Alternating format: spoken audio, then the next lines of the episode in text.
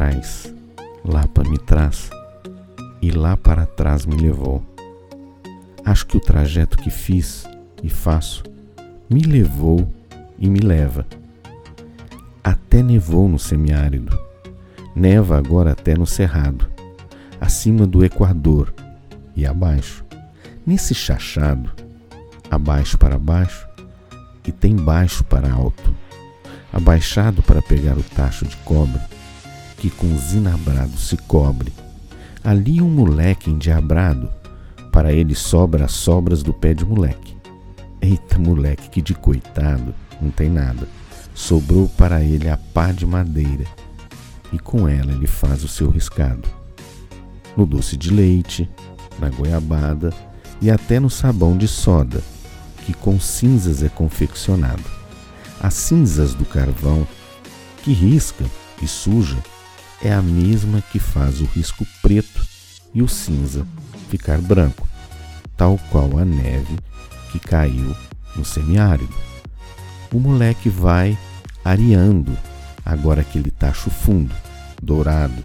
Sua avó olha lá do fundo. Abaixou, pegou novamente o limão para esfregar, com movimentos ritmados. Aprendeu com aquela que o via e o seguia com um olhar desconfiado. Esse moleque precisa ficar de olho nele. Queria tirar uma vez o zinabre com vinagre. Eita, moleque, todo dia embudiabrado e à noite até deitado, faz o seu riscado. Há dias estava o tacho parado lá em cima, pendurado, olhando o moleque cá embaixo. O moleque às vezes sentia e achava que o tacho o olhava e o taxava de várias coisas.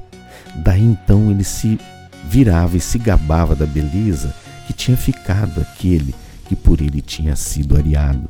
Não adiantando nada, aos seus olhos ali continuava e se fazia de arrogado, e a modéstia, as favas, gritava. Tem que ser muito macho para deixar o tacho assim tão bem areado. Sua avó lá do fundo gritava: Fala baixo, deixa de ser medroso, é só um tacho. Eu não acho pensava o moleque cabisbaixo. Logo ele, que ia tão alto com as suas diabruras, era um cagão ali embaixo de um simples tacho.